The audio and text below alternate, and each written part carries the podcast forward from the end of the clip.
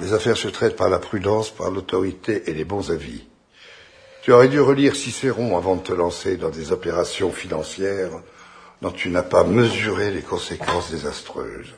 Un bon patron de PME, c'est un patron capable d'engager tout son avoir financier dans son entreprise. C'est celui qui exerce des fonctions réelles et uniques de responsabilité et de gestion. Celui qui met en jeu son savoir et en cas d'échec, son honneur. Je ne suis pas certain que tu puisses te vanter de réunir toutes ces qualités. Papa. Ton mari est un incapable, Dana, et tu le sais. Tu comptes t'en sortir comment? Déjà en vous demandant d'arrêter de m'insulter devant ma femme et mon fils. Ta femme est avant tout ma fille et ton fils mon petit-fils. L'idée de les imaginer un jour dans une situation précaire par ta faute m'autorise à te parler comme je l'entends, que cela te plaise ou non.